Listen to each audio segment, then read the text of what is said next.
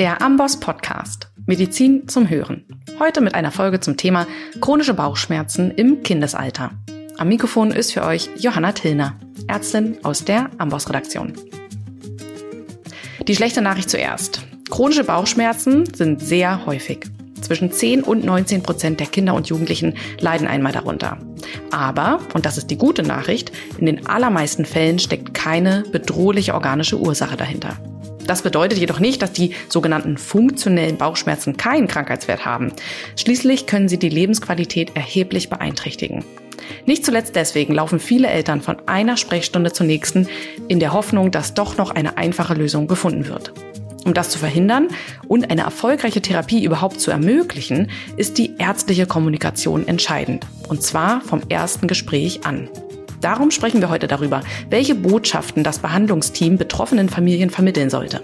Außerdem geht es darum, wie viel und vor allem welche Diagnostik notwendig ist, um Differentialdiagnosen wie die Zöliakie nicht zu übersehen. Wir schauen uns an, welche organischen Hintergründe es auch bei funktionellen Bauchschmerzen gibt und werfen einen Blick auf die Therapie dieses Krankheitsbilds. Und dazu spreche ich mit meinem Gast, Professor Dr. Kai Hensel. Er ist Chefarzt der Kinder- und Jugendmedizin am Uniklinikum Wuppertal und Professor für klinische Pädiatrie der Uni Witten-Herdecke. Mit jahrelanger Forschungserfahrung ist er nicht nur Clinician Scientist und mit vielen weiteren Qualifikationen wie der Zusatzbezeichnung Kindergastroenterologe ein absoluter Experte für unser heutiges Thema, sondern am Ende ist er vor allem mit Leib und Seele Kinderarzt. Ich freue mich sehr, mit ihm heute zu sprechen. Herzlich willkommen, Kai. Schön, dass du da bist. Herzlichen Dank für die Einladung und hallo. Und was ich ja noch komplett unterschlagen habe, ist, du bist auch Podcast-Kollege. Du hast nämlich auch einen pädiatrischen Podcast ins Leben gerufen, der heißt Expertise Piraten. Und den findet ihr auch bei allen Podcast-Anbietern. Wer also nach diesem Thema mehr Lust auf pädiatrische Themen hat, sollte einmal reinhören. Und neben der Podcast-Erfahrung hast du vor allen Dingen langjährige Erfahrung im Bereich der Pädiatrie und hast sicher schon viele, viele Kinder mit Bauchschmerzen gesehen und behandelt. Denn die Prävalenz ist ja hoch. Circa 10 bis 19 Prozent der Kinder und Jugendlichen leiden darunter. Was ist denn die besondere Herausforderung für ÄrztInnen bei diesem Symptom? Also zum Thema Bauchschmerzen kann man ganz schön viel sagen. Einmal muss man sagen, dass viele Kinder, vor allem kleine Kinder, ganz viel auf den Bauch projizieren. Das heißt, selbst bei Ohrenschmerzen kann bei einem Dreijährigen passieren, dass er erstmal Bauchschmerzen äußert. Ähm, dann ist wichtig zu wissen, dass die Differentialdiagnose besonders breit ist. Da werden wir gleich ja bestimmt noch zu kommen. Das heißt, viele Sachen können sich auch mit Bauchschmerzen äußern. Und dann ist es so, und das ist sicherlich ein, ein Themengebiet, über das wir unbedingt noch sprechen sollten, dass der funktionellen Beschwerden, dass der Bauch auch so ein bisschen Projektionsort von, von von Problemen, die vielleicht nicht nur somatischer Ursache sind. Und damit ist sozusagen die Differentialdiagnose möglichst breit ähm, und somit ist die Diagnose nicht immer besonders einfach. Gut zu wissen, und das wäre mein erstes Takeaway, ist, dass die meisten Kinder die chronische Bauchschmerzen haben, dass die keine gefährliche Erkrankung haben. Das heißt, das wäre mir wichtig, dass man das auf jeden Fall mitnimmt. Also wenn man jetzt schnell auflegen müsste ähm, und, und sich wieder ausklingt, dann ähm, würde ich jetzt sagen, man muss schon genauer hingucken und vor allem muss man wissen, ist irgendwas Organisches im Busch, wächst das Kind nicht richtig, geht es nicht mehr zur Schule. Klar, man muss auch an Sachen wie Missbrauch, ähm, Vernachlässigung, alle solche Sachen natürlich auch mit differentialdiagnostisch auf dem Schirm haben, aber auf keinen Fall jeden erstmal anklagen, wo das Kind mit Bauchschmerzen kommt, dass man glaubt, das Kind wird jetzt nicht gut behandelt. Also das ist, die hast du selber gesagt, Prävalenz bis zu 19 Prozent heißt nicht alle, 19 Prozent aller Kinder weltweit haben das für immer, aber haben irgendwann mal über einen längeren Zeitraum chronische Bauchschmerzen. Und damit ist es einer der häufigsten, wenn nicht sogar der häufigste Vorstellungsgrund in pädiatrischen ähm, Behandlungseinheiten. Ja, das heißt, wir haben schon mal zwei große Punkte. Du hast es gesagt, in den meisten Fällen ist keine gefährliche Erkrankung dahinter. In den meisten Fällen ist auch gar keine organische Ursache dahinter. Und die Herausforderung besteht dementsprechend darin, zu gucken, wie lange ist meine Diagnostik, wie lange mache ich Diagnostik, wann ist Stopp. Und genau auf diesen beiden Punkten liegt heute auch unser Fokus unter anderem. Und du hast uns dafür zwei Fälle mitgebracht, anhand derer wir uns entlanghangeln und Antworten auf unsere Fragen erarbeiten wollen. Bevor wir aber in die Fälle einsteigen, sollten wir vielleicht noch die Grundlagen klären. Das heißt, lass uns vorab schnell noch mal klären, wie wir chronische Bauchschmerzen definieren. Wie lange müssen Kinder oder Jugendliche welche darunter leiden? Muss das konstant sein? Darf das auch mal wieder aufhören? Gerne. Ich würde noch eine Sache ergänzen. Du hast gerade gesagt, bei den meisten ist nichts Körperliches, zumindest nichts, was wir Stand Sommer 2022 messen können.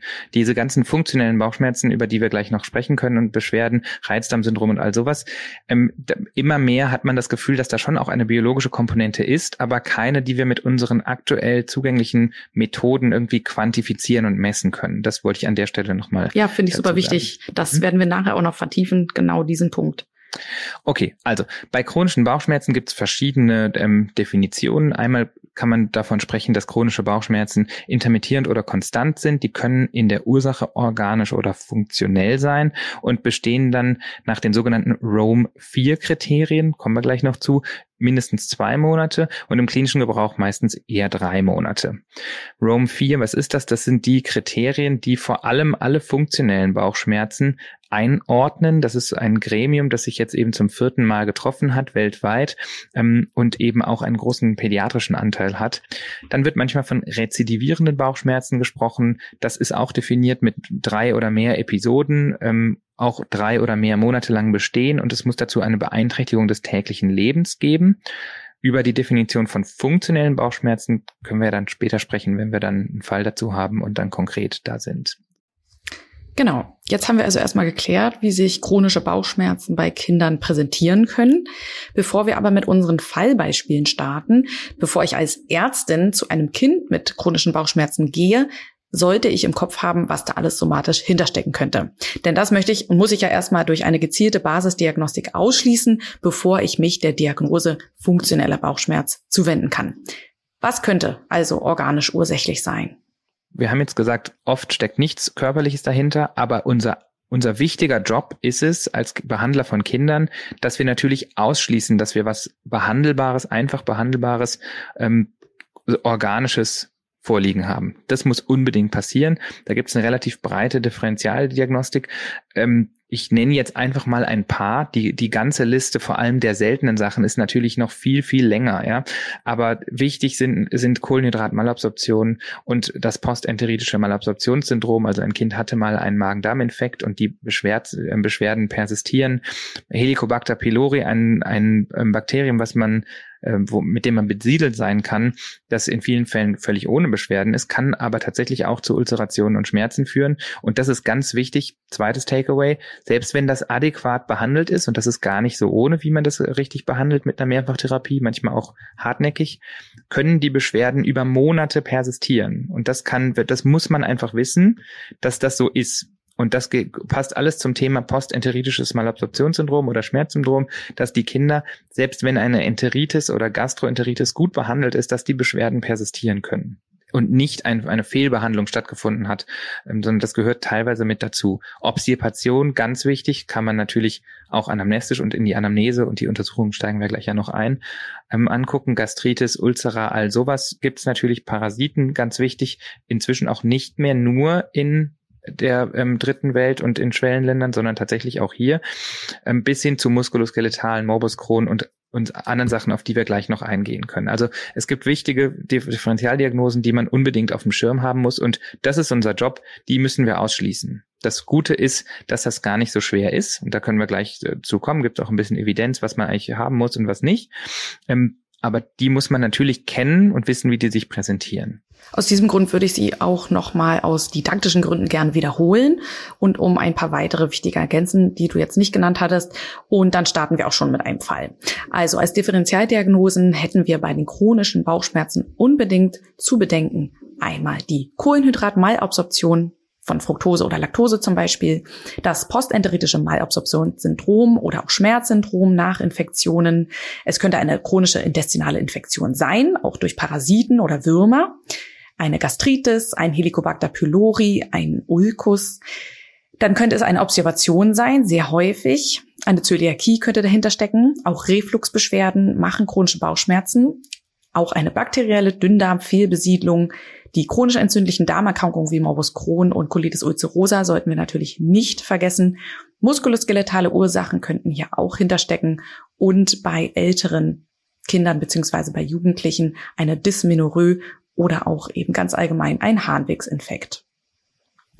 So, wir wollen jetzt einmal starten und uns vorstellen, wir sind Ärztin und werden in die pädiatrisch-gastroenterologische Spezialambulanz gerufen, wo schon Kinder auf mich warten und ein paar davon mit Bauchschmerzen. Wir fangen mal ganz von vorne an. Wie sollte ich an diese Situation herangehen? Was sollte ich zuerst einmal klären? Also, das bringen wir unseren Assistenten und Studenten auch immer bei. Wenn man ein Kind sieht, dann möchte man erstmal innerhalb von wenigen Sekunden sich fragen, wie krank ist das Kind? Zehn heißt, ich muss es in, auf den Arm nehmen und sofort äh, auf die Intensivstation in den Eingriffsraum fahren und es ähm, vielleicht überlebt es nicht. Und null ist, ist es überhaupt nicht gefährdet oder krank. Ja? Und wenn man, ob man jetzt in einem kurzen pädiatrischen Aufenthalt in Form einer, ähm, einer Formulatur vielleicht macht oder ein Praktikum oder so oder im PJ, das, das ist der wichtigste Skill, den man kennen muss. Man muss wissen, ist ein Kind krank oder ist ein Kind nicht so krank. Das ist gar nicht immer so einfach. Und das ist bei einem 16-Jährigen anders als bei einem 8-Jährigen oder bei einem drei Tage alten, geschweige denn bei einem Frühchen. Und dieser Blick, und da ist es ganz besonders wichtig, sich die, die Pflege mit ins Boot zu holen. Denn die, die, meistens sind es ja Krankenschwestern oder Pfleger, die haben das wirklich drauf und die haben tausende Kinder mehr gesehen als wir. Und im Zweifel nimmt man die sich dazu und fragt die, gerade wenn es um Neugeborene geht, was ist da los? Ähm, wie gefährlich findest du das? Was soll ich irgendwen anrufen oder was oder nicht? Und wenn die sagt, da würde ich Blut abnehmen, da würde ich mir Sorgen machen, dann ist das erstmal so. Ja. Zweitens ganz wichtig, die Eltern. Wie ist die Einschätzung der Eltern? Absolut wichtig in der Pädiatrie. Wenn ein Elternteil sagt, ich mache mir hier irgendwie Sorgen, dann müssen wir das ernst nehmen. Und das ist ganz wichtig. Und wir, das, diese Phase hat jeder irgendwann mal, dass man das Gefühl hat, jetzt habe ich es raus, jetzt weiß ich, wie es läuft und ich habe das alles schon kapiert und im Nachtdienst habe ich noch einen rausgefischt und mir, mir geht das nicht unter und die spinnt doch und die ist doch nur abgespannt und überfordert. Das ist nicht so. Wenn die Mutter oder der Vater sich Sorgen macht, dann müssen wir das adressieren. Mindestens weil selbst wenn das Kind nichts hat, nichts Organisches und nichts Gefährliches, die trotzdem mit dem Gefühl nach Hause gehen wird, dass sie nicht ernst genommen wurde oder er. Und das projiziert sich und das ist ganz besonders wichtig und das hat auch was mit Respekt zu tun. Die, das sind die Eltern, die 24 Stunden am Tag sich um diese Kinder kümmern, die müssen wir mitnehmen. Und wenn wir das nicht tun, alles, was wir jetzt heute besprechen, das muss vor diesem Hintergrund stattfinden. Ja, das finde ich gut, dass du das betonst. Das ist auch nochmal eine wichtige Take-Home-Message, die Eltern ernst zu nehmen und respektvoll einzubinden. Kommen wir zurück zu unseren Patienten. Es ist jetzt keiner in der Ambulanz, der akut behandelt werden muss. Und wir gehen jetzt also als erstes zu einem sieben Jahre alten Jungen mit rezidivierenden Bauchschmerzen und wie mir die Pflege sagt, die ich ins Boot genommen habe, einer Wachstumsverzögerung. Denn sie hat schon Gewicht und Körpergröße vorher ausgemessen. Wenn sie Streberin, Pflegerin ist, dann hat sie eine Perzentilenkurve angelegt äh, und sieht so hoch, der ist ja nur, der ist ja unter der dritten Perzentile oder sie, ähm, für das Gewicht und die Länge zum Beispiel. Ähm, und das ist was ganz Wichtiges. Wir sprechen da von den sogenannten Red Flag Symptomen. Das gibt's ja an ganz vielen Kontexten ähm, in der Medizin. Ähm, letztlich Zeichen, die als solche einfach herausstechen und uns das ein Gefühl dafür geben, dass jetzt hier was im Argen sein können. Was ist das in Bezug auf Kinder mit Bauchschmerzen? Das können ganz viele sein. Wachstumsretardierung ist auf jeden Fall einer. Ja, das heißt, da hat offensichtlich eine Pathologie im Darm dahingehend so lange persistiert, dass der Darm seine Hauptaufgabe Resorption von Nahrung nicht mehr wahrnehmen kann. Ja, das ist ein absolutes Zeichen, dass da was los ist. Ja, so ähnlich wie wenn, wenn da eine Infektion ist oder sowas, eine chronische Infektion, der Verbrauch höher ist, Eisenmangel, Anämie, all solche Sachen. Ja, tastbare Resistenzen, wenn wir gleich noch zur Untersuchung kommen, sichtbares Blut im Stuhl. Ja, das ist immer ein Problem. Problem. Da muss man immer sofort was tun. Und wenn es nur Diagnostik erstmal ist. Mhm. Wachstumsstörung, klar. Wenn das Gewicht runter ist, ist das was, was kann, das kann persistieren, das kann für eine kurze Zeit bestehen, bei einer schweren Infektion zum Beispiel. Ähm, dann nimmt man auch mal Flüssigkeit ab, trinkt nicht gut, Nahrungsverweigerung. Aber wenn das Wachstum mit ein beeinträchtigt ist, das heißt, das Kind wächst schon nicht mehr, das heißt, es hat über so lange Zeit war der Tank so leer, dass es nicht gewachsen ist, dann muss ich auf jeden Fall mir Sorgen machen und dann steckt da bis zum Beweis des Gegenteils auf jeden Fall was Somatisches dahinter. Natürlich können auch psychogene Ursachen eine Wachstumsstörung ähm, nach sich ziehen, wenn sie gravierend sind, aber da ist wirklich die, die, die Red Flag weht hoch. Fieber ist wichtig. Natürlich haben Kinder auch Läuse und Flöhe. Das heißt, man kann eine einen chronischen Bauchschmerz ohne klar erklärbare Ursache haben und kann zwischendurch auch mal eine Infektion und Fieber kriegen. Das heißt, äh, das muss man dann sehen, wie, wie sehr das zusammenhängt. Ja, gerade wenn man sowas hat, was lange persistiert, wie Bauchschmerzen, kann man dazu natürlich jedes andere Problem auch noch dazu bekommen, was dann vielleicht so aussieht, als wäre das was Schweres und ist es aber nicht. Diarrhoe, die persistiert, ja. Ähm, Es gibt das Reizdarmsyndrom mit einer diarrhöischen Komponente muss man trotzdem erstmal nachgucken. Leistungsknick. Auf jeden Fall, wenn das Kind nicht mehr in die Schule geht, muss man sich fragen, warum geht es nicht in die Schule? Hat es einen sekundären Krankheitsgewinn? Oder ist es tatsächlich so, es kann sich nicht mehr konzentrieren oder es ist nicht mehr in der, in der Möglichkeit, da hinzugehen? Schmerzen abseits des Nabels ist sowas, das ist so, ja, wischiwaschi, das sagen manche, mhm. manche Kinder können es so genau auch nicht sagen. Wenn das Kind nachts aufwacht mit den Beschwerden, dann fände ich, wäre ich immer etwas hellhöriger, als wenn es sagt, nee, das ist eigentlich nur, das ist eigentlich nur am Wochenende und abends und in der Schulzeit geht's eigentlich zum Beispiel. Oder mhm. es ist nur während der Schulzeit, aber am Wochenende ist es nie. Ja. Mhm. Das sind alles keine, das sind alles keine harten, belastbaren Ja-Nein-Kriterien, aber das sind Sachen, die man alle abklappern muss. Und da gibt es noch ganz viele andere. Ich, die, die Liste würde ich jetzt, glaube ich, zu lang gehen, die zu nennen, aber alles, was mit Hormonen zu tun hat, also eine Menstruationsstörung zum Beispiel, eine verzögerte Pubertät, ähm, eine familiäre Vorgeschichte von, von ähnlichen Beschwerden oder einer entzündlichen Darmerkrankung, das sind alles Sachen, da muss ich dann hingucken. Und wenn der Schmerz ausstrahlt, all sowas. Ja, du hast es schon angedeutet, die Aussagekraft von den Red Flags bei Bauchschmerzen im Kindesalter ist begrenzt. Ähm, in welchem Rahmen haben Sie denn für mich als einen diagnostischen Wert? Es gibt Evidenz, die das mal untersucht hat. Das ist inzwischen ähm, acht Jahre her. Das war eine holländische Gruppe, die hat sich 200 Kindern mit chronischen Bauchschmerzen angeguckt und hat unter diesen 200 Kindern ungefähr 17 Prozent ähm, gefunden, die organische Ursachen hatten, also behandelbare Sachen, die man behandeln kann und muss. Ja, 40 Prozent funktionell, die in der Form auch behandelbar sind, aber da ist oft das Outcome ähm, nicht so stark dadurch beeinträchtigt, wie schnell ich das behandle, beziehungsweise nochmal anders gesagt, ähm, da ist es nicht so, dass ich, dass es so einfach ist, das zu behandeln. Es gibt auch Kombinationen. Das Wichtige ist, dass die Alarmsymptome tatsächlich einen hohen falsch positiven und falsch negativen ähm, Effekt hatten. Das heißt, es gab einige Kinder, die hatten Alarm Alarmsymptome, hatten dann aber letztlich doch nichts, was ich messen konnte. Und andere, die hatten keine und hatten trotzdem zum Beispiel eine Zöliakie oder einen Morbus Crohn. Das heißt, dass diese, das ist kein, keine, keine 100% belastbaren Fakten. Wir müssen sie aber tun, denn sie sind das, das Beste, was wir haben. Mhm. Und weil sie das Beste sind, was wir haben, habe ich eben ja genau auch diese Red Flags im Kopf gehabt und abgeklopft bei meiner strukturierten Anamnese und auch der körperlichen Untersuchung. Hier zählen eben auch die Maße beziehungsweise Perzentilen dazu, wobei eben die meisten dieser Red Flags anamnestisch zu erheben sind. Und genau, auch an dieser Stelle möchte ich einmal am Stück zusammenfassen, welche Alarmzeichen also eben dazugehören, welche Red Flags bei Bauchschmerzen im Kindesalter abgeklopft werden müssen. Das könnten sein Schmerzen abseits des Nabels, du hast es genannt, etwas wischiwaschi, auch eine Ausstrahlung der Schmerzen, eine schwere Diarrhoe oder auch eine nächtliche Diarrhoe mit begleitender Inkontinenz eventuell. Dann auf jeden Fall sichtbares Blut im Stuhl, unerklärliches Fieber, eine ungewollte Gewichtsabnahme oder eben eine Wachstumsstörung, wie wir es in diesem Fall vorliegen haben. Auch eine Menstruationsstörung hattest du genannt, Pubertas tarda zum Beispiel. Auch eine familiäre Vorgeschichte könnte ein Alarmzeichen sein, also eine Vorgeschichte mit entzündlichen Darmerkrankungen, zum Beispiel Zöliakie oder Ulzera. Ein Leistungsknick, nächtliche Bauchschmerzen, hast du auch betont, rezidivierendes Erbrechen, und tastbare Resistenzen in der Untersuchung oder auch eben andere auffällige abdominelle Untersuchungsbefunde. Und auch eine Arthritis ist eins der Alarmzeichen. Was man oft noch findet, ist der Hinweis auf perianale und anale Veränderungen wie Marisken, Fissuren, Fisteln. Die könnten bei besonders häufiger Manipulation in diesem Bereich entstehen, und dann könnte sowas harmloses wie häufiges Fiebermessen, Zäpfchen etc. dahinter stecken, wo man dann einfach nur die Eltern gut aufklären muss. Oder es ist gegebenenfalls ein Hinweis für mich auf sexuellen Missbrauch. Kannst du hierzu noch etwas sagen? Auf jeden Fall. Die Inspektion und die Untersuchung gerade des Perianalraums bei Kindern ist was, was in der Vergangenheit, ähm, sagen wir mal, etwas salopper indiziert und gemacht wurde. Heute wissen wir, dass wir da vorsichtig sein müssen, dass, mhm. ähm, dass das auch schon kleinere Kinder sehr stören kann. Und mhm. da muss man, muss man einfach viel nachfragen. Und klar, das macht keiner, findet das besonders toll.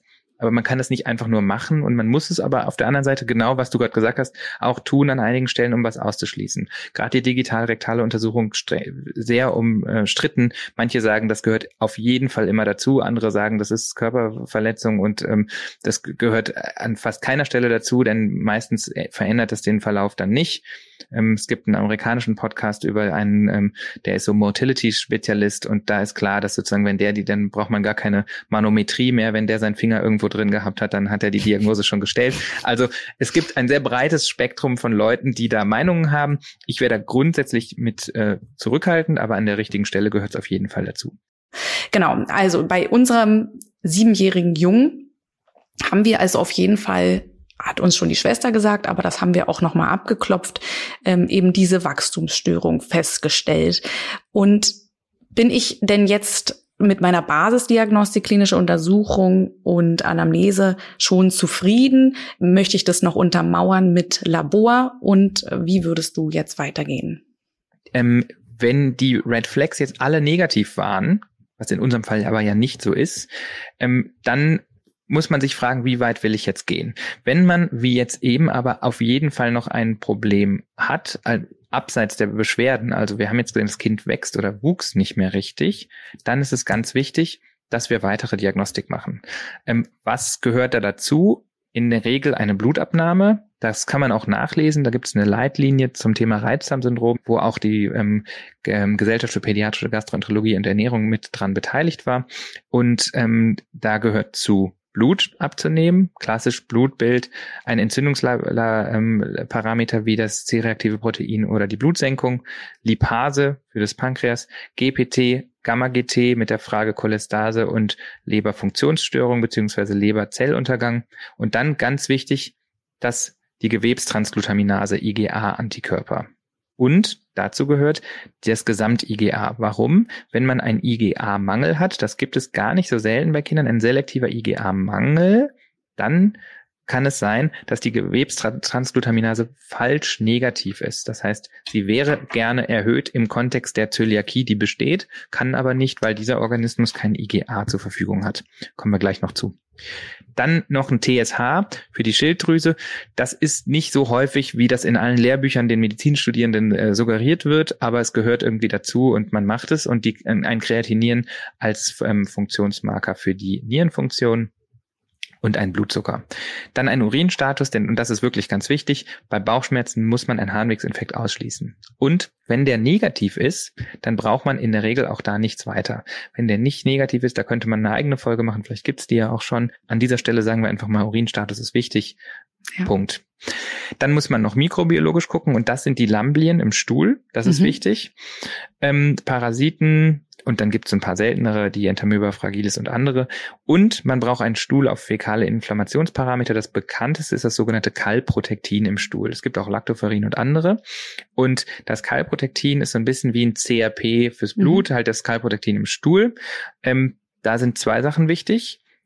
Erstens, das altersspezifische Werte. Ja, der Wert, der in den meisten Laboren angegeben wird, mit um die 50, der ist, der gilt erst ab dem Alter von ungefähr 10 bis 12 mhm. und davor ist der, darf der höher sein und im ersten Lebensjahr darf der sogar im hohen dreistelligen Bereich liegen. Wow. Und das muss man wissen. Das ja. hat was mit der Permeabilität des Darms zu tun. Ja, das ist, das ist ganz normal, dieser Parameter im Blut verloren, im Stuhl verloren geht.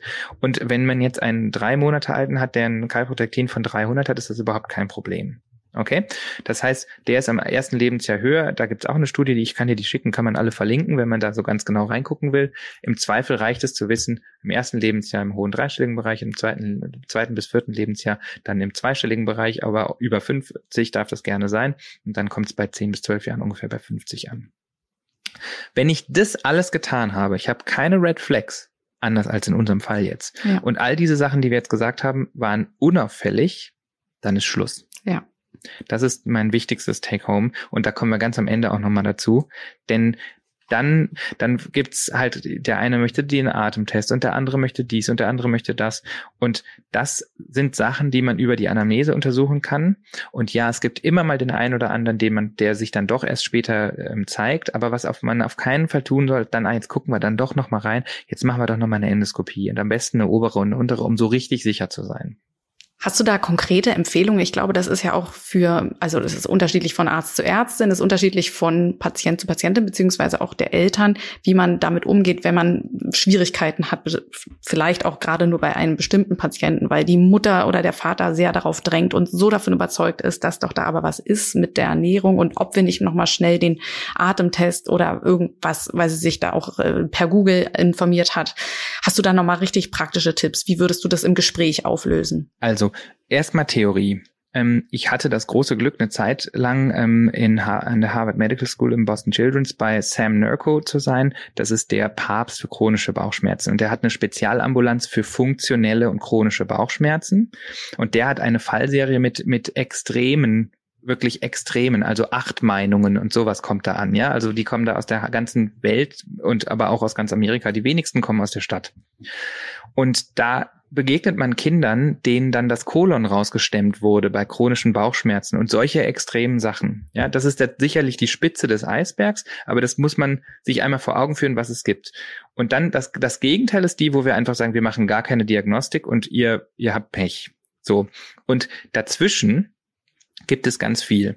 Und ein großes Problem ist, dass das Kind klagt, das Kind hat Bauchschmerzen und das sind auch echte Bauchschmerzen. Und das kann so eine Familie zermürben. Und wenn man diesen Eltern falsch begegnet und sagt, da ist jetzt Schluss, und die das Gefühl, die das nicht verstanden haben, warum, dann, dann müssen die ja glauben, der hat nicht genau genug hingeguckt. Der hat ja mhm. noch nicht mal, bei meiner Tante haben die eine Endoskopie gemacht und mhm. die hatte einen Polypen. So, und das ist ganz wichtig, dass man, dass man den, mit den Leuten richtig spricht. Jetzt für unsere Hörerinnen und Hörer, die ja Mediziner sind, da gibt es Evidenz. Wir haben das in Wuppertal mal untersucht und es gibt auch ähm, Daten, große Daten aus Houston äh, mit ähnlichem Ergebnis. Wenn keine auffälligen Vorbefunde vorliegen, also all das, was wir gerade gesagt haben, war negativ. Und wir endoskopieren, wir haben dann mal eine Fallserie von 100 Kindern untersucht, dann hatten 88 Prozent eine unauffällige ÖGD. Ja, das und ähm, dann muss man sich fragen, ist das ein guter Test? Das ist invasiv, da, da braucht man eine Narkose ähm, oder mindestens eine Sedierung. Und da, das, das muss einfach auf dem Boden einer guten Anamnese und Untersuchung, wie das halt jeder immer sagt und wie das halt so ist, so ist es eben in der Medizin in 2022 noch. Und das ist ganz wichtig. Es wäre es wäre Körperverletzung, jeden ständig zu endoskopieren mit, mit einer so hohen negativen Rate an Ergebnissen. Punkt. Ja. ja. Und deutlich weniger invasiv ist da natürlich das Labor. Das gehört zur Basisdiagnostik noch dazu. Auch darauf wollen wir einen kurzen Blick werfen, bevor wir uns dann unserem zweiten Fall zuwenden. Also die Laborparameter, die ich bei chronischen Bauchschmerzen unbedingt bestimmen lassen sollte, sind natürlich ein Blutbild, CRP, die Lipase, GPT, Gamma-GT und auch das Gesamt-IGA, die Gewebstransglutaminase-Antikörper vom Typ IGA, das TSH, Kreatinin und den Blutzucker. Ja, und nachdem ich jetzt also das Blut abgenommen habe, bin ich damit eben durch mit meiner Basisdiagnostik und bis ich die Ergebnisse habe, kann ich mich dem nächsten Fall widmen. Vielleicht könntest du uns die Patientin im nächsten Zimmer vorstellen. Der zweite Patient ist zwölf Jahre alt, eine Patientin, und da fällt auf, die hat chronische Bauchschmerzen oder die war 13, 12, 13 und die geht nicht mehr in die Schule. So. Und bei der machen wir alle genau das Gleiche, die hat aber keine Wachstumsverzögerung. Das heißt, wir haben die ganze Untersuchung gemacht, wir haben, wir haben auch eine, sogar eine Psychologin, die schon da war, die ist auch eine Streberin, die hat sich schon vorher reingesetzt und die hat uns schon gesagt, du, die ist schwer belastet, ich, aber das wirkt für mich nicht so, als ob ich jetzt irgendwas identifizieren kann. Da ist jetzt nicht irgendwer gestorben oder es ist nichts ganz Konkretes, was wir angehen können. Gut.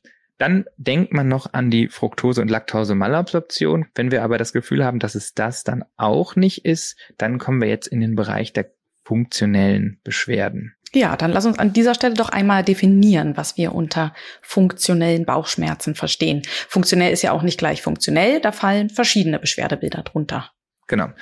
Ähm, da gibt es eine Reihe von Beschwerden, die in den sogenannten Rome 4 Kriterien alle zusammen vereint sind. Ähm, wenn man jetzt das ist ein dickes Buch mit vielen Seiten und ich würde jetzt mal nur auf das, was jetzt in unseren Kontext passt, also die chronischen Schmerzen, da gibt es einmal das sogenannte Colon irritable, also das sogenannte Reizdarmsyndrom, dann gibt es die funktionellen Bauchschmerzen. Das sind die zwei, über die wir jetzt an dieser Stelle sprechen sollten. Gibt noch einige andere. Ich würde das aus didaktischen Gründen aber jetzt bei denen erstmal belassen, sonst ist es, glaube ich, verwirrend. Das Reizdarmsyndrom, das kennt, glaube ich, jeder. Ähm, und das ist definiert, wenn die folgenden Kriterien für mehr als zwei Monate persistieren. Und alle erfüllt sind. Also Bauchschmerzen und das ist dann für die Studienlage wird dann immer noch ganz genau definiert, wie viele Tage pro Monat, das würde ich jetzt weglassen. Aber Bauchschmerzen muss man haben. Ähm, es sollte einen Bezug zur Defekation geben und eine Änderung der Stuhlfrequenz. Also entweder hat man das, hat man viel oder wenig Stuhlgang, also ein Diarrhoe-Subtyp oder eher mit Obstipation assoziiert. Dann eine Änderung der Stuhlkonsistenz, was wir gerade gesagt haben, und Beschaffenheit. Und das ist ganz wichtig. Obstipation kann man ja behandeln. Können wir noch eine andere Folge drüber machen. Braucht man wahrscheinlich auch um eine Stunde, um das alles abzuhaken. Ähm, super häufiges Thema und ganz häufige Ursache für chronische Bauchschmerzen bei Kindern. Wenn die Obstipation behandelt ist, ja, das kann man machen mit Stuhlweichmachern, Makrogol zum Beispiel und anderen, dann sollten die Beschwerden weg sein. Wenn sie das nicht sind, dann kann man erst hier an dieser Stelle von einem Reizdarmsyndrom sprechen. Also das, es wäre falsch, diese Diagnose an der ersten Stelle zu, zu sozusagen direkt zu machen. Weil wenn das Kind kommt, ich habe das noch nie gesehen und das fällt auf, ja, der hat eine Obstipation, dann hat er kein Kolon irritable mit Obstipationssubtyp, dann hat er erstmal eine Obstipation. Mhm. Und die wird dann behandelt und nur wenn ich die, wenn ich die Obstipation gut behandle, der Stuhl weich ist, regelmäßig rauskommt und so weiter und so weiter und das Kind hat immer noch Bauchschmerzen, dann hat, nur dann hat es ein Reizdarmsyndrom. Ja, sehr wichtig. Und du hast gerade gesagt, die Obstipation allein könnte schon eine eigene Podcast-Folge füllen, wofür wir heute ja leider keine Zeit haben. Da sie aber so häufig auftritt und dementsprechend wichtig ist, das richtig zu diagnostizieren und altersgerecht zu behandeln, lege ich euch an dieser Stelle unser ganz aktuell überarbeitetes und aktualisiertes Amboss-Kapitel ans Herz. Alles, was ihr wissen müsst zur Obstipation bei Kindern und Jugendlichen, findet ihr unter go.ambos.com slash Obstipation. Zurück aber zum Text. In unserem Fall haben wir das alles nun also schon ausgeschlossen und wir nähern uns der Diagnose funktioneller Bauchschmerz. Und das ist das, der wichtige Satz, der dann immer bei diesen funktionellen Bauchschmerzen drunter steht.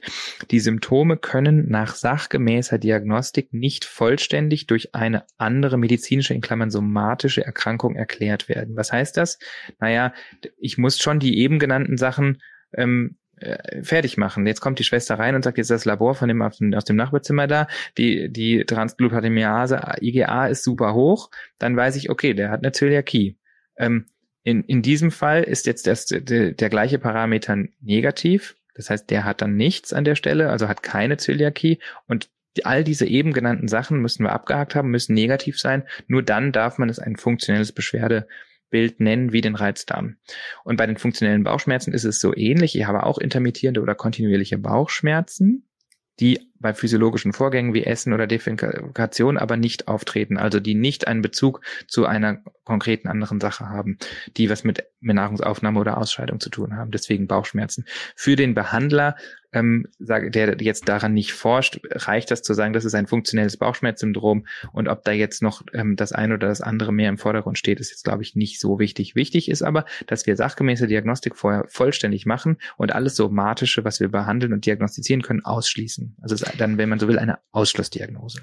Da wollte ich auch gerade einsteigen, weil Ausschlussdiagnose und auch den Begriff funktionell ist ja leider bei manchen noch so die Schublade dann offen, einfach, ich habe nichts gefunden, es muss psychisch sein. Und hier besteht ja dann auch manchmal auch der Irrglaube, dass dann eben auch die Schmerzen nicht wirklich real sind oder eben wir keine organischen Ursachen dahinter haben. Aber das heißt nicht, dass man auch keine organischen Veränderungen mit Krankheitswert finden würde. Denn klär uns doch mal auf, uns naive im Irrglauben bestehende Menschen, wie sieht denn die Pathologie bei funktionellen Bauchschmerzen aus? Was sehen wir da im Darm? Also früher dachte man, das ist eine sogenannte nicht somatische Erkrankung. Ähm, und die, die, die das noch vereinfacht waren, haben gesagt, der hat oder die hat an einer Klatsche. Und das ist eigentlich eine Kopferkrankung und nicht eine Baucherkrankung. Inzwischen wissen wir, dass dem nicht so ist. Ähm, es mehren sich die, die Hinweise, dass Patienten, die funktionelle Beschwerden haben, dass die sogenannte Low-Grade Inflammation, also eine niederschwellige ähm, Inflammation oder Mikroinflammation im Darm haben. Wir finden da in den Biopsien andere Zellen, wir finden da mehr Eosinophile, wir finden da mehr ähm, Entzündungszellen und wir finden auch ein anderes Profil an Botenstoffen dort. Also das, die haben, die sind anders, da passiert was anderes im Darm. Ganz, ganz sicher. Mhm. Und die nehmen Schmerz anders wahr. Da gibt es zum Beispiel eine pädiatrische Studie, da hat man bei Kindern ähm, um es mal etwas einfach ähm, auszudrücken, einen Ballon, also eine Manometrie, also eine Ballonaufblasung im Rektum gemacht. Und ab einem gewissen Druck ist das unangenehm. Ja, dann tut das weh. Oder ist zumindest unangenehm. Und ähm, die, in dieser Studie konnte man deutlich zeigen, dass Patienten mit einer organischen Erkrankung erst ab einem deutlich höheren Druck, ja, gemessen in Millimeter Quecksilbersäure, gesagt haben, das ist mir jetzt unangenehm, als Patienten mit funktionellen Bauchschmerzen. Das heißt, diese Patienten mit funktionellen Bauchschmerzen haben eine andere Schmerzwahrnehmung. Wir wissen das scherzhaft, sagen wir, Frauen können mehr ab als Männer und Männergrippe und all sowas. Und da, da steckt in Bezug auf den Darm auf jeden Fall was hinter.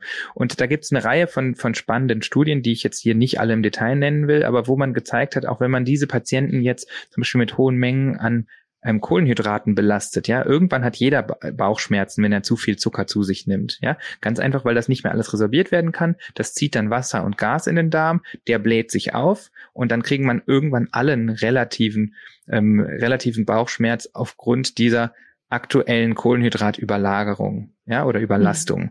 Und diese Schwelle ist auch schneller erreicht bei Patienten mit funktionellen Bauchschmerzen. Da gibt es eine MRT-Studie, die haben dann gemessen den Darminhalt und konnten richtig messen, wie viel hat sich denn der Darm aufgebläht, ja, und wie, wie korreliert denn der, die Schmerzangabe mit dem, wie gebläht der Darm ist. Und man sah, das korreliert da gar nicht, sondern viel schneller sagen die, das tut mir jetzt weh. So, das, das heißt, wir haben an einigen Stellen gemessen, erstens, da findet Inflammation statt. Und zweitens, denen tut das mehr weh beim, mhm. bei einem messbaren, weniger schweren Reiz. Und mhm. das steht denen dann zu. Und dann haben die nicht ja. einen an der Klatsche, sondern dann haben die da was, was wir heutzutage halt noch nicht rausgefunden haben, wie das funktioniert. Genau. Und die Pathophysiologie, die ist, die kann man gut erklären, beziehungsweise es gibt ein Modell, das ist das sogenannte biopsychosoziale ähm, Modell. Und da spielen eine ganze Reihe von Faktoren mit rein. Und das erste ist das Bio, und das ist ganz wichtig. Ähm, es gibt eine genetische Prädisposition. Und dann gibt es so sensitisierende Events. Das kann eine Distension sein, äh, zum Beispiel durch Fructosekonsum, übermäßigen, oder man hat auch noch dazu einen Overlap mit einer Fructose-Malabsorption. Ja, das kann was mit Inflammation zu tun haben, wie wir gerade schon gehört haben, Motilitätsstörung. Und dann gibt es psychosoziale Events. Ja, das können Depressionen sein, Stress in der Familie, kein guter Coping-Mechanismus. Das können manchmal sekundäre Krankheitsgewinne sein. Und alle diese wirken, machen einen Einfluss darauf, wie ich das, diesen Schmerz prozessiere. Und das Stichwort ist die viszerale Hypersensitivität. Das heißt, der Darm nimmt mehr Schmerz wahr, als er müsste, sollte, dürfte, wie ich auch immer das nennen will. Und da haben Sachen wie auch das Mikrobiom einen, einen absoluten Einfluss drauf. Ist ja in aller Munde und jeder äh, weiß dazu was und sagt dazu was. Und auch da gibt es spannende Studien, die gezeigt haben, dass wenn man, wenn man bei Mäusen das Mikrobiom irradiziert, das heißt, man, die haben dann kein Mikrobiom mehr, weil die einen, einen unter Antibiotikatherapie praktisch steril im Darm gemacht wurden, dass die dann nicht nur anders auf Reize, auf externe Schmerzreize reagieren, sondern dass sogar die, die Aussprassung von Nervenfasern im Kopf sich verändert. Das heißt, da ist jetzt die Darm-Hirn-Achse in die andere Richtung. Also durch die Eradikation des Mikrobioms im Bauch sehe ich, dass im Kopf die, die, die Nerven anders aussprossen und anders funktionieren und auch ein anderes Genexpressionsprofil aufweisen. Was heißt das? Diese Mäuse werden auf einmal ängstlicher und gehen anders damit um. Ist eine Nature-Arbeit von vor drei Jahren starkes Design und wirklich toll gemacht. Und auf einmal sieht man, dass die Eradikation des Mikrobioms im Darm einen Einfluss nicht nur auf das Verhalten, sondern auch noch auf das Wachstum und die Genexpression im Gehirn hat. Und da muss man einfach sagen, jetzt mehren sich einfach die, mehrt sich die Evidenz dahingehend, dass ich wirklich sagen kann, da, da die haben nicht einen an der Klatsche, sondern ja. da, da findet was statt. Ja, tolles Beispiel. Ähm, ich finde nämlich gerade auch bei dem Begriff biopsychosoziales Modell, das ist für viele so schwammig, ja. Das, na klar, das bedeutet, äh, viele Faktoren spielen da rein. Das sind genetische und Umweltfaktoren aus der frühen Kindheit, jetzt in diesem Fall auch zum Beispiel Krankheitskonzepte der Eltern, psychische Faktoren, du hast es angesprochen das Immunsystem, das Mikrobiom, wie du angesprochen hast. Und alle hängen miteinander zusammen und das wird halt einfach so postuliert, aber das ist es ja nicht nur. Also wir können uns das ja auch erklären, pathophysiologisch. Und vielleicht kannst du das nochmal versuchen für uns zu erklären. Gerne. Also bei der Schmerzchronifizierung der chronischen Bauchschmerzen, vor allem bei Kindern, ist das Modell, das wir uns vorstellen, so, dass man erstmal eine schmerzhafte Episode hat und die, die, die ist dann auch so. Das kann zum Beispiel ein Magen-Darm-Infekt sein. Ja, das kann äh, so, das kann eine Kohlenhydratbelastung sein, weil man, weil man einmal besonders viel Milch getrunken hat oder besonders viel Fructose zu sich nimmt oder sowas. Ähm, oder eine Infektion, ne? eine vorübergehende als solches erstmal ungefährliche. Und dann habe ich eine aufgrund dieses, dieses Schmerzes erstmal eine veränderte Physiologie im Darm und ich muss mit diesem Schmerz irgendwie umgehen. Also ein psychosozialer Stressor, mit dem ich erstmal umgehen muss. Und dann findet was statt, das wir Appraisal im Engl in der englischsprachigen Literatur nennen. Also man, man geht irgendwie ein auf diese Symptome und dann gibt es entweder ein Coping oder es gibt das nicht. Und da gibt es eben Risikofaktoren, die dazu führen, dass das dass das besser funktioniert oder schlechter, das Geschlecht, Genetik und auch frühere Events im Leben. Also ist mir schon mal öfter was passiert und dann ist es erstmal alles schlechter geworden oder ist mir was passiert und, und es ging aber wieder gut. Und ich hatte schon mal Bauchschmerzen, war aber gar nicht so schlimm. Ja, das kann sozusagen stärken. Und dann gibt es protektive Faktoren. Das hat was mit der Kultur zu tun, das kann was mit der Ernährung zu tun haben, mit dem sozialen Support. Ja, wie sicher bin ich gebunden? Was strahlen mir meine Eltern auch aus? Ja, strahlen die mir aus, das kriegen wir alles hin? Oder hat, haben haben die selber auch beide ein Reizdarmsyndrom und, und haben nur Angst vor dem Tag, wo ich auch die Diagnose kriege. Und dann wird das Kind sicherlich anders damit umgehen. Das ist ein bisschen wischiwaschi. Das ist jetzt, das kann man alles nicht messen. Ja, das ist nicht wie ein gebrochener Arm, Röntgenbild, Gips, sondern das, das müssen wir eben so sehen, weil es eine Vielzahl von Faktoren sind, die darauf einen Einfluss haben. Und was dann aber passiert ist, es findet ein Coping statt oder nicht. Das heißt, gibt es eine Konfrontation und man geht damit um oder geht man dem eher aus dem Weg und es funktioniert nicht. Und dann entscheidet sich, ob eine Akkommodation stattfindet und man das Ganze als normale Schmerzepisode sozusagen hinter sich lässt oder ob ein, eine Maladaption an diese Response stattfindet und man dann eine Chronifizierung dieses Schmerzens hat. Hm. Und bei jeglicher Chronifizierung von Beschwerden, Schmerzen müssen wir auch immer bedenken, dass dieser nicht enden wollende Zustand auch psychisch sehr belastend ist. Und das bei Kindern nicht anders. Wie steht es denn um die Lebensqualität von Kindern mit chronischen Bauchschmerzen? Ähm, vor 20 Jahren hat es das angefangen, dass diese Lebens Lebensqualitätsstudien, ähm, also dass die Health-Related Quality of Life, so heißt es oft HRQOL oder QOL Quality of Life, Bezug auf diese Erkrankung, dass das ein tatsächlich inzwischen auch in Studien ein Endpunkt ist. Also ich messe nicht nur die, wie viel Stühle hat er pro Woche, sondern wie ist die Lebensqualität, weil das ist mir viel wichtiger, als ob der drei oder ein oder fünf Stühle pro Woche hat. Und wenn man sich die Lebensqualität von Kindern anguckt, gab es eine Studie, die ist auch schon 20 Jahre alt fast, und das wird sich aber nicht viel verändert haben, dann sieht man, dass die die, wenn man jetzt das matcht mit verschiedenen somatischen Erkrankungen und funktionellen Erkrankungen, dass die Lebensqualität von gesunden Patienten natürlich die beste ist. Und dann kommen die Patienten mit chronisch entzündlichen Darmerkrankungen. Und dann kam in dieser Studie erst die mit Reflux. Und die schlechteste Lebensqualität hatten tatsächlich die mit den funktionellen Bauchschmerzen. Und wir würden jetzt aus Medizinersicht sagen, pff, gut, der Morbus Crohn, der kriegt Strukturen, der braucht Operationen, der braucht, ähm, der braucht TNF-Alpha-Antikörper und alle möglichen Biologika und Knochenmarksuppression ähm, und alle möglichen Medikamente, die die gefährlich sind, die, die Nebenwirkungen haben und so. Und der mit dem Funktionellen, der hat ja nichts, was wir jetzt hier messen können, der kann ja gehen, den kann ich aus meiner Sprechstunde entlassen, was ein Trugschluss ist.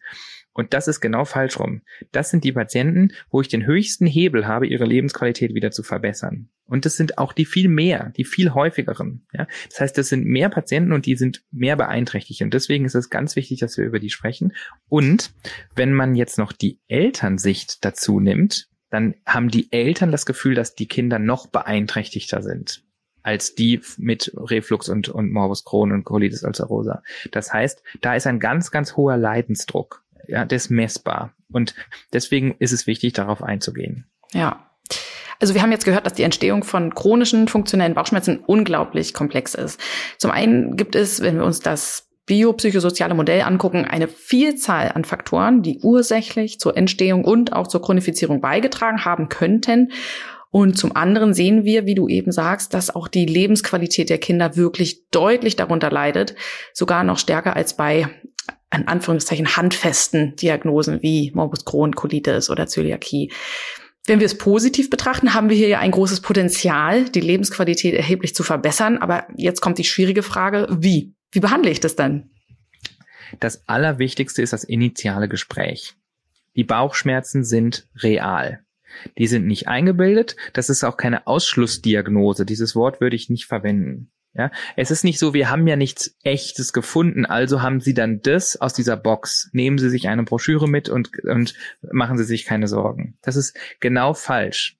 Und wie man dieses erste Gespräch führt, das ist absolut essentiell, ob man die Eltern da rauskriegen kann aus dieser wirklich elendigen Situation oder nicht.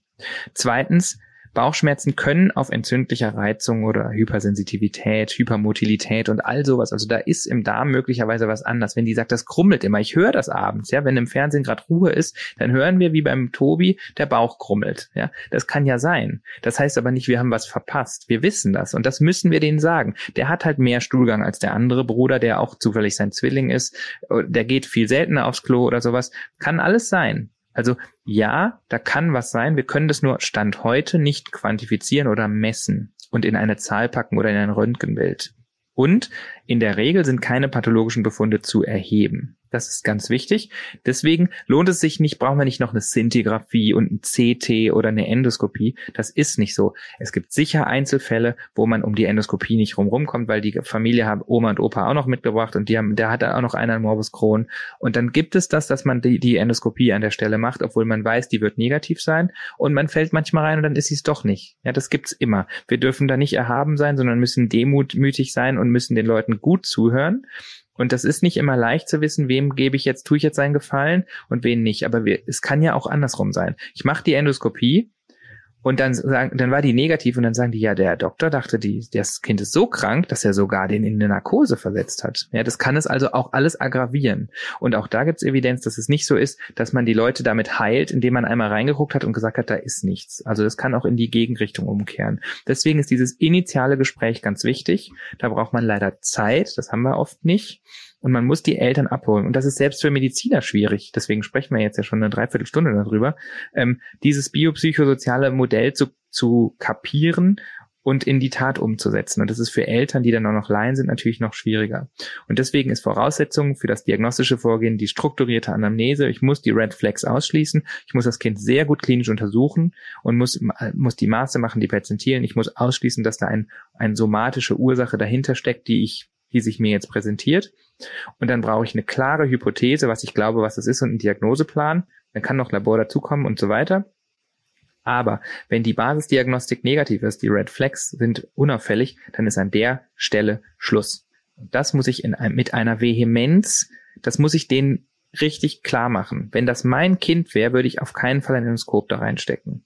So würde ich das sagen. Ich verstehe, dass sie leiden. Ich nehme das ernst. Wir müssen das besprechen. Und was, was bieten wir denen jetzt an? Da können wir jetzt drüber sprechen. Da gibt es eine Reihe von Sachen, die in der Wissenschaft untersucht werden. In der Praxis kommt davon oft gar nicht so viel an, weil es alles, all diese Maßnahmen in der Regel naja, zum Beispiel Kinder-Yoga, das gibt's halt an nicht so vielen Stellen, ja. Und eine gute psychotherapeutische Mitbegleitung oder psychologische Mitbegleitung ähm, gibt's manchmal nicht. Ähm, ich hatte eine Zeit lang, habe ich in England gearbeitet, da war das völlig chancenlos, Kinder mit dieser Diagnose ähm, psychologisch anzubinden. Ähm, in Deutschland hängt so ein bisschen davon ab, wo man ist. Ähm, sollte man auf jeden Fall versuchen. Muss man aber auch den Eltern erklären, denn die kommen ja mit einem Bauchproblem und kriegen eine Psychologin am Ende. Und das äh, muss man sich fragen, ob, ob das in jedem Fall ein Gewinn ist. Ähm, man muss das immer besprechen, das ist ein Baukastensystem und das ist ein Baustein. Okay, dann fangen wir doch einfach nochmal von vorne an und gucken rein in diesen Baukasten. Was steht mir denn da zur Verfügung, was ich anwenden kann? Und welche Evidenz hat das? Grundsätzlich steht überall, dass es eine multidisziplinäre Therapie stattfinden sollte. Also in einem Idealsetting macht das nicht eine One-Man- oder One-Woman-Show, sondern man hat dann pharmakologischen Input, der kann ja auch beim Arzt liegen, man hat ergotherapeutischen oder psychologischen Input, ähm, man hat vielleicht noch was von der pflegerischen Seite, man bespricht das mit den Eltern. Ganz schick wäre das natürlich, wenn man die, die Institution, wo das Kind fremdbetreut ist, noch mit einbeziehen kann, in welcher Form auch immer. So sollte das idealerweise sein. Ja, für die Medikation, die zur Verfügung steht, ist die Evidenz schwach. Deswegen würde ich an dieser Stelle da nicht äh, drüber sprechen. Ähm, kognitive Verhaltenstherapie kann man machen, hat äh, nicht nur kurzfristig, sondern sogar langfristig äh, in gut publizierter Studie, schon zwölf Jahre alt, ähm, ein, ähm, einen Nutzen gezeigt. Man muss sich aber A darauf einlassen und B muss man dafür, muss es zur Verfügung stehen. In immer mehr kommt es jetzt, dass sowas auch remote geht. Also gibt es da eine App, gibt es da einen, einen Service, den ich auf mein Handy kriegen kann. Denn wenn ich jetzt in Brandenburg auf dem Land oder im Saarland auf dem Land lebe oder so, dann hab, ist die Chance, irgendwie fahre ich eine Stunde, 20 Minuten mit meinen drei Kindern, um den mittleren zur Psychotherapie zu bringen oder Psychologie ist in der Praxis anders als in der Theorie. Aber in der Theorie ist das ein Baustein. Und dann gibt es sowas wie Kinder-Yoga. Gibt tatsächlich auch Evidenz, schwankt so ein bisschen. Und bei all diesen Maßnahmen muss man ja auch sagen, ist halt die Frage, passt die Chemie zwischen dem, der es anbietet und dem, der es sich abholt? Und was machen die? Kinder-Yoga ist nicht Kinder-Yoga und psychologische Be Begleitung ist nicht psychologische Begleitung. Und da werden die Studien diffus und es gibt sowieso leider nicht so viele. Deswegen würde ich nicht weiter ins Detail gehen, aber das ist eine Maßnahme. Wenn man die anbieten kann an seiner Institution, dann wäre das sehr schick. Aber wir schicken das Kind nicht zum Psychologen und, und streichen das aus unserer Ambulanz. Das gehört uns. Das ist unsere Verantwortung. Und dann gibt's Probiotika und Ballaststoffe, also Stichwort Ernährung. Könnte man eine einzige Stunde drüber sprechen, allein über Probiotika. In aller Kürze, ähm, es gibt wenig Evidenz. Ähm, es gibt für einen Strain tatsächlich ganz gute Evidenz, der wird inzwischen aber etwas anders produziert. Ähm, man kann es probieren. Man, man misst ja das, das Mikrobiom, misst man ja darin sozusagen, ob es ein gutes Mikrobiom ist für den Organismus, an der Vielseitigkeit. So ein bisschen wie so ein Regenwald. Ne? Da brauchen wir was Großes und was Kleines und was, was, was auf dem Boden rumwächst und was von oben runterwächst. So. Und bei diesen ganzen Probiotika ist es ja so, der Wald ist jetzt gerodet nach einer Antibiotikatherapie oder sowas. Und jetzt, jetzt gebe ich ein Strain und möchte aber eigentlich Diversität. Und dann muss man sich fragen, wie sinnvoll ist das eigentlich? Ja, das kann, das kann Effekte haben, aber Stand heute ist es jetzt nicht so, dass es das Nonplusultra ist und wenn ich doch nur meine, meine Lactobacillen esse, dann wird alles wieder gut. Ich würde das aber, weil der Schaden wahrscheinlich nicht hoch ist, als einen Baustein anbieten. Das wollte ich gerade fragen. Das wird wahrscheinlich auch von den Eltern am ehesten erfragt, ähm, weil das ja wahrscheinlich auch gerade bei Bauch Schmerzen von den Laien dann angedacht wird, hm, und was ist, wenn wir mit der Ernährung irgendwie was drehen, können wir da irgendwas tun, ähm, ist wahrscheinlich häufiger auch ähm, erfragt. Also könnte ich da dann ohne schlechtes Gewissen mal zugreifen, um das zu versuchen. Auf jeden Fall. Also ähm, die meisten haben keinen erwiesenen schädlichen Nutzen, aber Primum non nocere, einer unserer vier absoluten Grundsätze, zuerst mal nicht schaden und wir müssen nur tun, was hilft und nur weil man es auch tun kann, sollte man das jetzt nicht flächendeckend unters Volk mischen. Wir müssen aber, und das ist gerade beim Bauch, wenn man so will, ist das ein, ein absoluter ein absolutes Beispiel dafür, wie Kindermedizin stattfindet. Das ist eben das Gegenteil von Genetik, wo ich dann, ich habe die Mutation und weiß, was es ist. Ich habe das Organi den Organismus Kind und den Organismus Familie und dann muss ich mich fragen, mit dem mir zur Verfügung stehenden, was kann ich denn machen, ja? Und das, da, da ist sicherlich die Lösung für Kind A eine völlig andere als für Familie B oder C. Und ich würde auf keinen Fall jedem ein, ein Probiotikum in die Hand drücken. Aber wenn die, wenn die Bock darauf haben, genau. dann muss ich das richtig einstielen und sagen, das können sie als einen Bestandteil machen. Mhm. Und wir wissen, und das ist was ganz Gutes, der Placebo-Effekt in vielen Studien mit diesem Krankheitsbild ist über 35 Prozent. Also ein Drittel wird besser das ist besser als für viele Biologika bei Morbus Crohn, muss man sagen. Das heißt, wir haben auf der einen Seite gesagt, der Leidensdruck ist höher und es sind mehr Patienten und auf der anderen Seite ist der Placebo-Effekt. Also wenn man so will, wenn man es gut verkauft, ist es fast egal, was ich tue, ich werde einem Drittel helfen.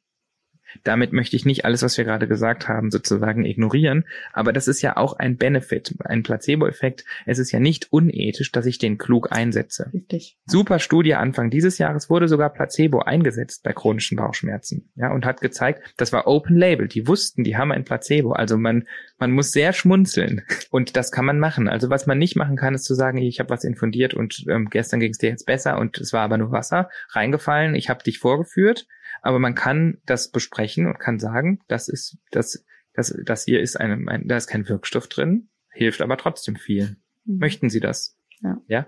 Und wer heilt, gewinnt. Und da können wir aus unserem Elfenbeinturm müssen wir raus gucken und demütig den angucken, der das hinkriegt. Und manchmal muss auch wer anders behandeln. Manchmal ja. ist, stimmt auch die Chemie, liegt auch an uns. Das ja. kann auch sein. Ähm, Ballaststoffe noch kann man machen, gibt so äh, variierende ähm, Ergebnisse. Bei allem, was man tut, finde ich, muss man immer sagen, probieren Sie das. Und wieder, ich will, ich will dir nicht 18 Sachen geben, die die probieren sollen, wenn die jetzt schon überfordert sind. Und dann gibt's aber die, die sich danach sehnen, dass man denen was sagt, was sie denn mal ausprobieren können. Und die können meinetwegen auch 18 Sachen probieren. Und die führen Listen, Beschwerdetagebuch, Symptomtagebuch, Stuhltagebuch und so weiter. Sollen die auf jeden Fall tun. Hilft mir auch, um, um, um rauszufinden, ach, das ist immer nur, die Eltern sind getrennt und es ist immer, wenn die bei der Mutter sind, ist schlimmer oder andersrum. Ja, sowas kriegt man dann über, über sowas auf jeden Fall raus muss man immer gucken, wem kann man es, wem kann man es geben. Kognitive Verhaltenstherapie haben wir noch gesagt und es gibt auch Hypnotherapie bin ich jetzt nicht so der Experte zu, aber da gibt's Evidenz, ähm, dass es was hilft. Ich kenne nur nicht so viele, die das anbieten. Vielleicht sieht ja jemand unserer Hörerinnen hier eine Lücke, die er gerne schließen würde. Ja, da haben wir jetzt schon eine ganze Palette an konkreten Dingen, die ich den Eltern an die Hand geben kann. Ähm, aber du hast es immer wieder durchklingen lassen. Noch wichtiger als was ich jetzt letztendlich empfehle, ist, wie ich es tue, wie ich ins Gespräch mit den Eltern gehe. Hast du da noch konkrete Tipps für unsere HörerInnen?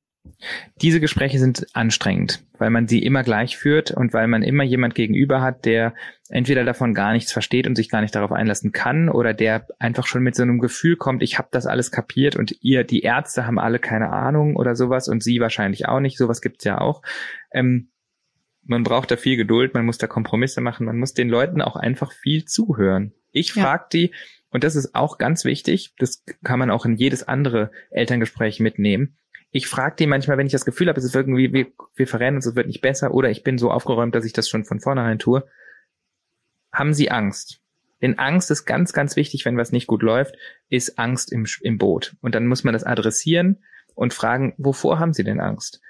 Und, und was ist das Angst oder was ist das Problem? Ja. Und dann die einen, dann manchmal kann man ein Problem wirklich beleuchten und um sich um das dann dreht. Und das kann sein, es sind die Fehltage und man kriegt ja. es hin durch die Therapie und was auch immer, dass wir die Fehltage minimieren und dann ist diese Hauptangst schon wieder besser und dann ja. wird alles besser. Und vielleicht muss man dann auch den Eltern feinfühlig vielleicht vorschlagen, dass die selber eine psychotherapeutische Begleitung für ihre Themen gebrauchen könnten und wenn man ihnen zu verstehen gibt, dass dann vielleicht auch das Kind davon profitieren kann, dass das vielleicht sogar, wenn man das feinfühlig angeht, gut angenommen werden könnte.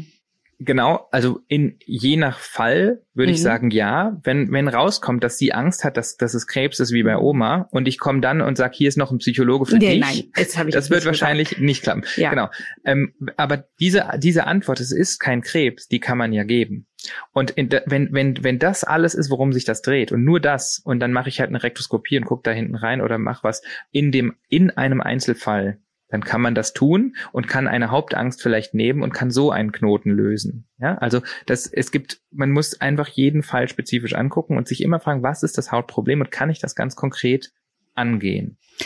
Und wann würdest du dieses Kind, du hast ja gesagt, das wollen wir jetzt auch nicht aus unserer Ambulanz streichen und dann zu anderen Turfen. Äh, wann würdest du dieses Kind auch mit ihren Eltern nochmal einbestellen?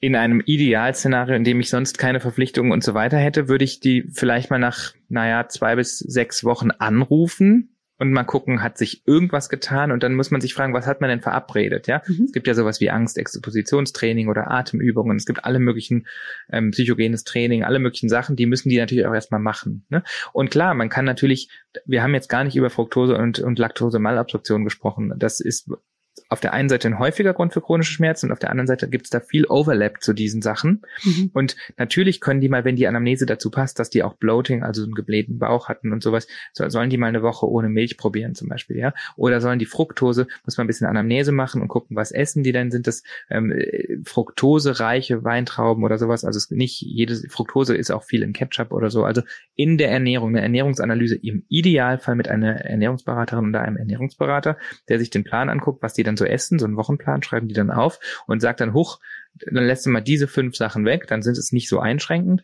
und auf einmal sind die Schmerzen viel weniger und dann war es am Ende nur eine Fructose-Malabsorption zum Beispiel. Das kann ja auch sein. Das heißt, all diese Sachen, die somatischen oder im Overlap-Bereich, die müssen wir erstmal adressieren und behandeln. Und es lohnt sich jetzt nicht nach einer Woche oder zwei wieder zu gucken. So, je nachdem, wenn der super viel Fehlstunden hat, würde ich den tatsächlich nach zwei Wochen spätestens wieder anrufen. Auch, dass sie so ein bisschen merken, der kümmert sich um mich. Ja, der ist, das ist uns wichtig. Ich bin nicht nur ein Fall und irgendwann werde ich wiedergesehen. Und vieles kann man dann vielleicht sogar telefonisch klären, dass man mit denen in Kontakt bracht. Die muss man ja nicht immer sehen, denn wir wollen ja, haben ja gesagt, weitere Diagnostik wollen wir jetzt eigentlich nicht machen. Dann macht es Sinn, dass man in dem Fall den behandelnden Kindern, die Kinderärztin oder den Hausarzt informiert und mit, mit denen das Gespräch auch nochmal sucht, so dass die, dass die sich wirklich von allen gleich ernst genommen fühlen. Es macht ja auch keinen Sinn, dass die sagen, nur der Spezialist hat mir richtig zugehört und der andere wollte eigentlich immer nur Blut abnehmen oder so. Ne? Mhm. Ähm, und dann, naja, die sollten sich halt in unserer Behandlung fühlen. Ja, die meisten Spezialambulanzen sind zu voll, um diese vielen Patienten einmal im Monat zu sehen. Das wird nicht klappen. Ja? Und auch wahrscheinlich nicht einmal im Quartal. Das wird man sehen, wie, wie man das abbilden kann. Wenn man die, diese Patienten am Anfang da rausholen kann, indem man die einmal im Quartal sieht und dann irgendwann einmal im halben Jahr und die haben diese Anbindung, klar.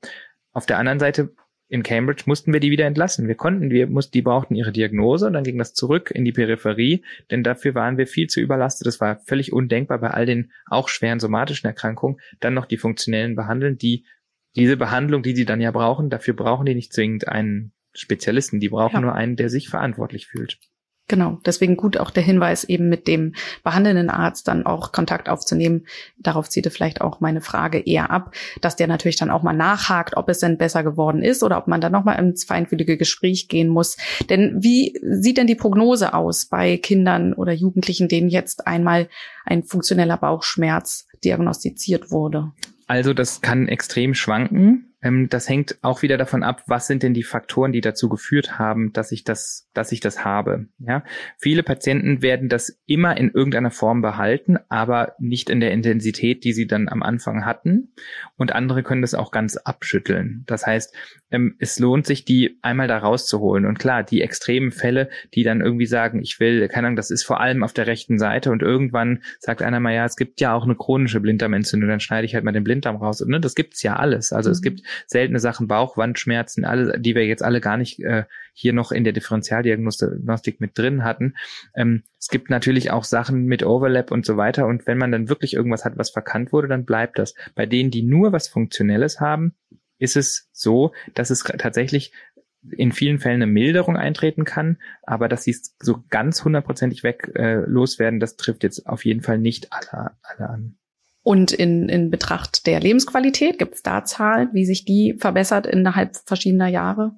Also die verbessert sich auf jeden Fall je nach mhm. Therapie. Mhm. Ähm, ich finde, die, viele dieser Studien kommen leider nicht aus Deutschland mhm. und da muss man sich fragen, ist das übertragbar? Ernährung ist anders in Amerika, das ganze System ist anders in Amerika, dann waren das irgendwelche Telemedizinstudien. Ähm, insofern finde ich, die Übertragbarkeit ist gerade bei etwas, was so mhm. weiche Kriterien hat wie das, die finde ich schwierig. Ähm, man, man kann aber ganz, ganz viel bei ganz vielen Patienten gewinnen. Das würde ich sagen, als ist so die Kurzantwort auf diese mhm. Frage. Ähm, weil die Lebensqualität in vielen Fällen wirklich beeinträchtigt ist oder man das Gefühl hat, diese, dass sie sehr stark beeinträchtigt ist, kann man bei den allermeisten Patienten auf jeden Fall einiges rausholen und deswegen sollte man das unbedingt tun. Mhm.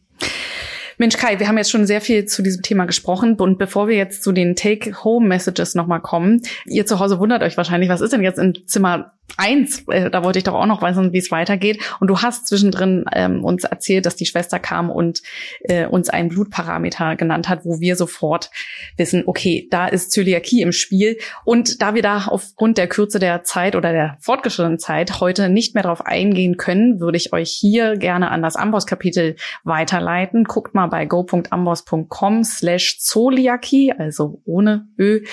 Und dort findet ihr genau diese therapeutischen und diagnostischen Pfade auch für die Zöliakie, natürlich auch mit Differentialdiagnosen. Okay, Kai. Das heißt, wir wollen uns jetzt nochmal um eine kleine Zusammenfassung und der wichtigsten Take-Home-Messages bemühen. Ja, okay. Ich würde nur gerne noch ähm, tatsächlich zur Zöliakie noch eine Sache sagen, nämlich früher hieß es, musste man ja eine Endoskopie machen, um das zu diagnostizieren. Und das ist nicht mehr so. Ja, also wenn man sich da nur eine Sache merkt, dann ist es die Transglutaminase IgA-Antikörper und die Gesamtantikörper. Und die muss man machen. Und die müssen hoch genug sein. Da gibt es eine Guideline und das, diesen Link, den du gerade genannt hast. Ähm, und man muss nicht mehr in jedem Fall biopsieren und man kann in ganz vielen Fällen diese Biopsie sparen. Das ist wichtig, weil das ist ein, hat sich absolut verändert. Und das machen viele trotzdem noch nicht. Ähm, genau so ist es. Über Zöliakie kann man auch noch eine Stunde ja, sprechen. Ähm, genau. Deswegen an der Stelle die Abkürzung. Und äh, bei Amos findet ihr auch übrigens ein super gutes Flowchart, um eben genau diese Pfade, wann brauche ich die ÖGD, wann nicht, wann kann ich sie ähm, mir sparen, um dieses zu entscheiden. Genau. Und das Zweite, was man zu, zu Zöliakie auf jeden Fall unbedingt drauf haben muss, ist, dass es wirklich eine der klassischen Chamäleon-Differentialdiagnosen in der Pädiatrie sind. Also es kann sich, es kann sich mit Bauchschmerzen zeigen, es kann sich auch gar, äh, gar nicht zeigen und man findet es zufällig raus, weil man auch eine andere Autoimmunerkrankung hat, ein Typ 1 Diabetes oder sowas. Ähm, es kann eine Wachstumsminderung machen, es kann alle möglichen Hautveränderungen machen. Also es ist wirklich ähm, ähm, alle möglichen Symptome können als Differentialdiagnostik das auch immer haben. Deswegen sollte man tatsächlich diesen Laborwert relativ locker sitzen haben in seinem Repertoire am Werkzeuggürtel. Okay, zur Zusammenfassung. Bauchschmerzen, vor allem chronische Bauchschmerzen im Kindesalter, denn wir haben jetzt ja gar nicht über akute Bauchschmerzen geredet. Das wäre ja ein völlig anderes Thema. Chronische Bauchschmerzen haben meist, meist, meist keine messbare organische Ursache. Das ist wichtig. Das heißt nicht, dass da nichts ist. Das heißt aber nur, dass ich das nicht messen kann. Deswegen lohnt sich in vielen Fällen auch nicht noch mehr und mehr und mehr zu machen. Die Identifikation von sogenannten Alarmsymptomen sollte im Vordergrund stehen, haben wir besprochen mit Anamnese und körperlicher Untersuchung. Das kann auch ein Labor noch dazu haben und Urin. Und wenn das alles unauffällig ist, dann mache ich keine weiterführende invasive Diagnostik.